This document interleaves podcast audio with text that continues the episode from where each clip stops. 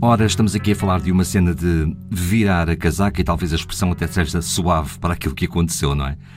Sim, uh, portanto, Henrique Nunes, como dissemos, tinha nascido numa família judaica em Borba, depois ele vai converter-se ao cristianismo, vai estar em Córdoba com, com o inquisidor de Córdoba, Lucero, e acaba a vir para a corte em Lisboa, uh, provavelmente muito recomendado por determinadas figuras que pressionavam nessa altura no sentido da reconfiguração do Tribunal de Inquisição para tornar uma Inquisição de Estado, para ganhar, como usando o seu termo, uma escala de Estado eh, e muito mais eficaz, muito mais ampla e até se quisermos uma escala política e de controle da ordem no país. E portanto ele vai chegar à corte, é-lhe de facto encomendada essa tarefa de espiar junto dos cristãos novos. Nós temos de perceber aqui, fazer assim uma espécie de revisão não da matéria dada, mas sim de como é que se tinha chegado a esta situação dos, dos, cristãos novos. Há aqui uma data muito importante, que é 1497, que é o ano em que, uh, sob ameaças de expulsão, de perseguição, acaba por haver uma conversão forçada, mas literalmente forçada, uh, de, de, dos judeus em Portugal. Uh, há dos adultos, há das crianças, crianças há, há, tudo aquilo que os cronistas nos deixaram descrito sobre esses momentos lancinantes que foram vividos pelos judeus em Portugal. Uh, eles vão passar, estes conversos vão passar a chamar-se cristãos novos e, para lá da conversão forçada, foram-lhes dadas também algumas garantias. Entre essas garantias havia uma que era que durante um determinado período, em 1497 esse período foi de 20 anos, é, é-lhes garantido que durante 20 anos eles não vai haver nenhuma investigação às suas práticas religiosas, porque por mais que as pessoas quisessem que eles se convertessem, a verdade é que sabia que a conversão não acontecia de um dia para o outro. E, portanto, é dado um tempo eh, em que eh, não se procurava saber muito o que é que acontecia na casa das pessoas.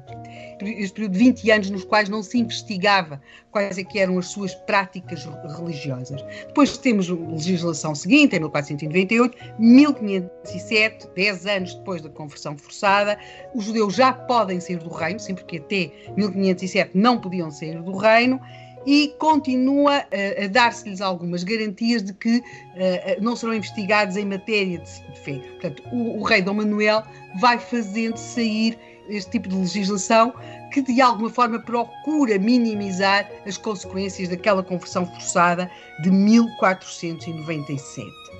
Mas entretanto, temos o rei Dom João III. E o que é que acontece? São também com o rei Dom João III são reforçadas as garantias de que não haveria investigação um, às suas práticas, sobre as suas crenças e práticas religiosas destes cristãos novos, mas uma coisa é o que se assina, uma, uma coisa é o que se diz, outra coisa é o que é que está a acontecer. E o que está a acontecer é que, por um lado, há uma pressão muito grande de determinados grupos e também do, de, de, do povo para que se investigasse e se punissem os cristãos novos. Se continua a dizer que continuam a judaizar. E, portanto, sim, sim. determinados grupos mais poderosos pretenderiam tal reconfiguração da Inquisição, o povo achava sempre que os cristãos novos pois, estavam uh, sempre a conspirar e que, e que, eram muito ricos e que tinham muito dinheiro, portanto, todas, todos aqueles fatores. E depois havia aquele levantamento dos sinais do que é que eles não faziam e de como eles não cumpriam, mas eram sinais exteriores. Portanto, diziam que eles não se enterravam nas igrejas paroquiais, que eles não iam em determinados dias à missa, que não guardavam os sábados, que celebravam as Páscoas pelo seu calendário, que quando estavam para morrer nunca pediam a extrema unção, mas isto eram tudo sinais exteriores. Aquilo que se vai fazer, que Dom João III vai fazer com o firme fé, é arranjar alguém que, pela sua origem familiar, consegue, junto destes cristãos novos, fazer-se passar por um deles, não é? Eu também nasci judeu, eu também me converti, mas eu, na prática, no segredo da minha casa, continuo com as práticas antigas e, a partir daí, ver o que é que eles lhe dizem ou não, o que é que eles lhe mostram, o que é que eles lhe confessam, acreditando que estão a falar com um dos seus. Portanto, o Henrique Nunes vai entrar no segredo da casa deles, de, de, dos seus encontros, das suas famílias. Portanto, é, é, para usar um termo que temos aqui dito, é esta a traição que Henrique Nunes vai de facto praticar.